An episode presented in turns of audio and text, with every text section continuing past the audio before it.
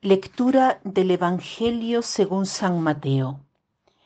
En aquel tiempo Jesús dijo a sus discípulos, No juzguen y no serán juzgados, porque así como juzguen los juzgarán, y con la medida que midan los medirán.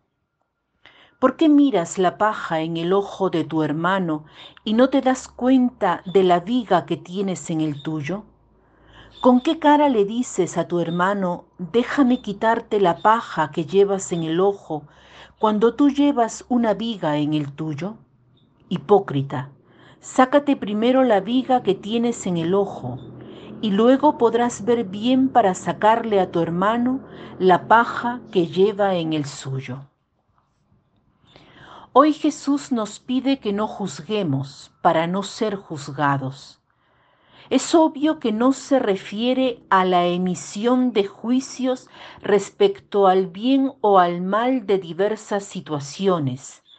Cada uno de nosotros debe hacer estos juicios, sobre todo cuando tenemos el deber de orientar nuestra vida y de hacer elecciones de acuerdo a nuestro verdadero bien. Si no estamos a la altura de las circunstancias de la vida, no tendríamos la posibilidad de mejorar y de hacer elecciones según criterios de justicia. Jesús no nos manda no juzgar estos hechos y circunstancias. Jesús nos manda no juzgar a las personas, no juzgar su corazón, su responsabilidad moral. ¿Por qué? El motivo es muy simple.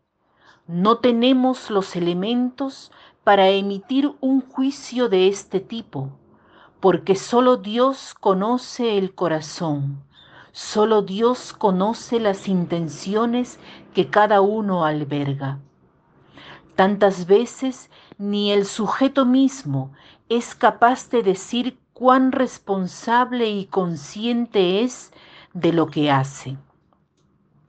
Por otro lado, el significado de no juzgar es el equivalente a decir no condenéis, porque usualmente cada uno juzga, lo hace siempre para condenar.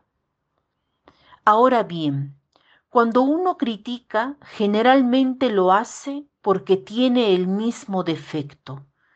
La persona que dice que no soporta las mentiras generalmente es una persona mentirosa.